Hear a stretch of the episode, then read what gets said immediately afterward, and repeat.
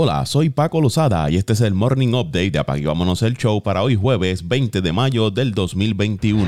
Los Lakers de Los Ángeles se recuperaron de una desventaja de 13 puntos en el medio tiempo para superar a los Warriors de Golden State 103 a 100 en el choque del torneo de play-in. LeBron James anotó el triple que le dio la victoria al equipo de los Lakers cuando el reloj de 24 segundos expiraba con 58.2 segundos por jugar en el último periodo. Anthony Davis lideró a los Lakers con 25 puntos y 2 rebotes, mientras que James aportó con 22 puntos, 11 rebotes y 10 asistencias. Steph Curry fue el líder de los Warriors con 37 puntos, acertando 12 de 23 intentos al canasto, mientras que Andrew Wiggins anotó 21 puntos. Golden State tuvo ventaja 55-42 cuando fueron al descanso. Sin embargo, los Lakers fueron mucho más agresivos en la segunda mitad, recortando la ventaja 2 puntos al final del tercer cuarto y en el cuarto parcial tuvieron un rally de 8 a 0. LeBron James y compañías se enfrentarán ahora a los Suns de Phoenix en la próxima ronda de los playoffs. Dylan Brooks anotó 8 de sus 24 puntos en el último cuarto para colocar a Memphis en la delantera y vencer a los Spurs de San Antonio 100 por 96. Memphis está tratando de romper una racha de tres temporadas consecutivas sin jugar en la postemporada y la temporada pasada terminó con una derrota ante Portland en el primer juego de play-in de la NBA. Jonas Valenciunas tuvo 23 puntos, 23 rebotes para Memphis. Ja Morant agregó 20 puntos y 6 asistencias. DeMar DeRozan y Rudy Gay anotaron 20 puntos cada uno por los Spurs, quienes perdieron su quinto juego consecutivo. Los Grizzlies jugarán ante Golden State el viernes por la noche por el octavo lugar en la postemporada y una serie de primera ronda que comenzará el domingo contra Utah. Y hoy a las 8 de la noche, hora del este, los Pacers de Indiana se miden a los Wizards de Washington por el octavo puesto de la conferencia del este, donde el ganador se enfrentará a los 76ers de Filadelfia en la primera ronda de playoff y el perdedor para su casa. Los Pacers no pudieron ganar un partido contra los Wizards en la temporada regular en tres oportunidades y perdieron por más de 30 puntos en cada partido. Diana derrotó a Charlotte 144 a 117 el martes en su primer juego de play-in, mientras que los Wizards vienen de caer ante Boston 118%.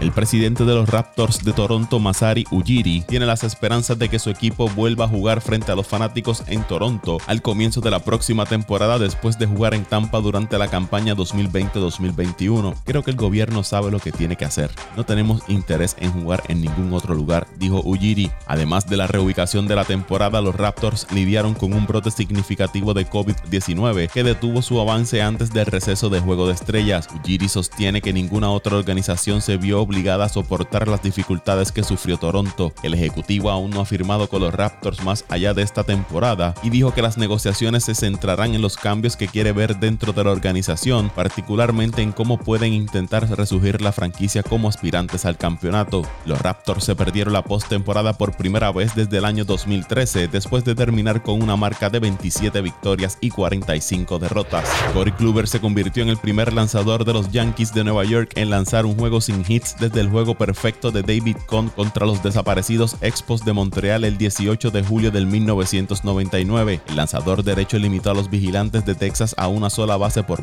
y ponchó a nueve bateadores con 101 lanzamientos en el sexto juego sin hits de las grandes ligas en el 2021. Es el undécimo juego sin hits de temporada regular en la historia de los Yankees y el duodécimo en general. Incluye el juego perfecto de Dan Larsen en la Serie Mundial del 1956. Kluber de 35 años firmó un contrato de un año y 11 millones de dólares con los Yankees después de perderse la mayor parte de la temporada 2020 debido a una lesión en el hombro con los vigilantes. El dos veces ganador del premio Cy Young no había lanzado un juego completo desde el 2018 como integrante de los Indios de Cleveland. Esta es la segunda vez en esta temporada que los vigilantes no logran conectar de indiscutibles después de caer también ante el lanzador de los padres de San Diego, Joe Musgrove. El no-hitter se produce un día después de que el derecho Spencer Turnbull de los Tigres de Detroit lanzara un juego sin hits contra los marineros. A pesar de que ya han ocurrido seis no-hitters esta temporada, los vigilantes, marineros e indios de Cleveland han sido los equipos en recibir dos no-hitters cada uno 1. Es la primera vez en la historia de las mayores que tres equipos caen en múltiples no-hitters en la misma temporada. Fernando Tatis Jr. regresó de la lista de lesionados de COVID-19 y se fue de 4-4 quedándose a un triple de batear para el ciclo, llevando a los padres a una victoria 3 por 0 sobre los Rockies de Colorado. Tatis se perdió 8 juegos obligado a aislarse en su casa y dijo que solo pudo hacer algunos swings y salió a correr un día. De lo contrario, dijo que hizo todo lo posible para mantenerse alerta. Es una locura, es una locura.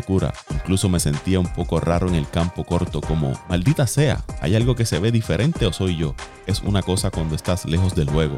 Pero aquí estamos, saludables, gracias a Dios. Dijo Tatis, el jugador que había estado fuera desde el 11 de mayo ayudó a los padres a ganar su sexto juego consecutivo y el número 9 en 10 partidos. Jake Cronworth conectó un cuadrangular dentro del parque y Joe Musgrove ponchó a 11 en 7 entradas, mientras que Mark Melanson terminó el juego en la novena entrada para conseguir su juego salvado número 15, siendo el líder en las mayores. Y sigue las lesiones para los Mets de Nueva York. En esta ocasión agregaron al derecho Taiwan Walker a la lista de jugadores lesionados después de que duró solo tres entradas en el partido de esta semana contra los Bravos de Atlanta debido a la tensión en su costado izquierdo. En una movida relacionada, los Mets seleccionaron el contrato de AAA del jardinero Cameron Mavin, a quien adquirieron desde los Cachorros de Chicago por dinero en efectivo. Walker fue colocado en la lista de lesionados de 10 días. El zurdo Stephen Tarpley y el derecho Sam McWilliams también fueron incluidos en la lista de lesionados. Los Mets dijeron que la resonancia magnética que se realizó a Walker no mostró ningún problema estructural.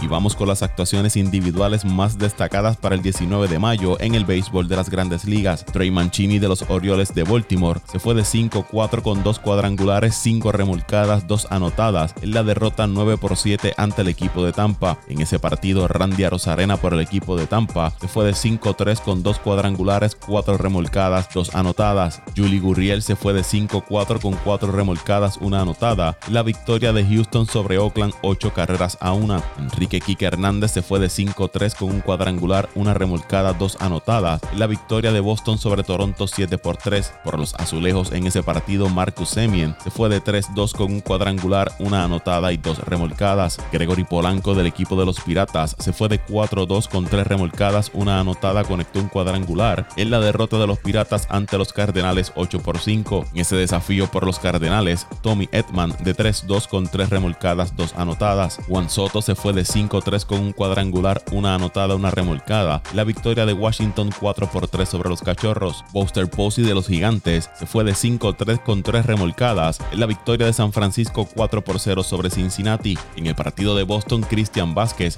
se fue de 4-1 con un cuadrangular, 2 remolcadas, una anotada. En el partido en el que Chicago cayó ante Washington, Javi Baez se fue de 2-1 con un cuadrangular, una anotada, una remolcada. Y en cuanto a los lanzadores, además del no-hitter de Corey Kluber, Joe Musgrove tiró 7 entradas, ponchó a 11, llevándose la victoria en el partido en que los padres vencieron 3 por 0 a Colorado. Lucas Yolito de las Medias Blancas tiró 8 entradas, permitió una carrera, ponchó a 11 en la victoria 2 a 1 de Chicago sobre los mellizos. Zach Greinke del equipo de Houston tiró 8 entradas, permitió una carrera, ponchó a 8, partido en el que le ganó Houston a Oakland 8 carreras a 1. Kevin Gausman del equipo de los Gigantes, 6 entradas, permitió un indiscutible, ponchó a 8, no le anotaron carreras en la victoria de San Francisco 4 por 0 sobre Cincinnati. Charlie Morton de los Bravos lanzó 6 entradas, permitió una carrera, ponchó a 8 en la victoria de Atlanta 5 por 4 sobre los Mets. Trevor Rogers de los Marlins trabajó 7 y 2 tercios de entrada, permitió una carrera ponchando a 8, cargando con el triunfo en el partido que Miami venció a Filadelfia 3 carreras a 1. Aaron Sival del equipo de los Indios tiró 7 entradas, le anotaron 2 carreras ponchando a 8, consiguiendo el triunfo en el partido en el que Cleveland venció a los Angelinos 3 por 2. Corby Burns del equipo de Milwaukee tiró 6 entradas, permitió 2 carreras, ponchó a 9. No tuvo decisión en el partido en el que Milwaukee cayó ante Kansas City 6 carreras por 4. Clayton Kershaw tiró 6 entradas, le anotaron 2 carreras, ponchó a 8. Tampoco tuvo decisión en el partido en el que los Dodgers vencieron a Arizona 4 carreras por 2. Vámonos el show.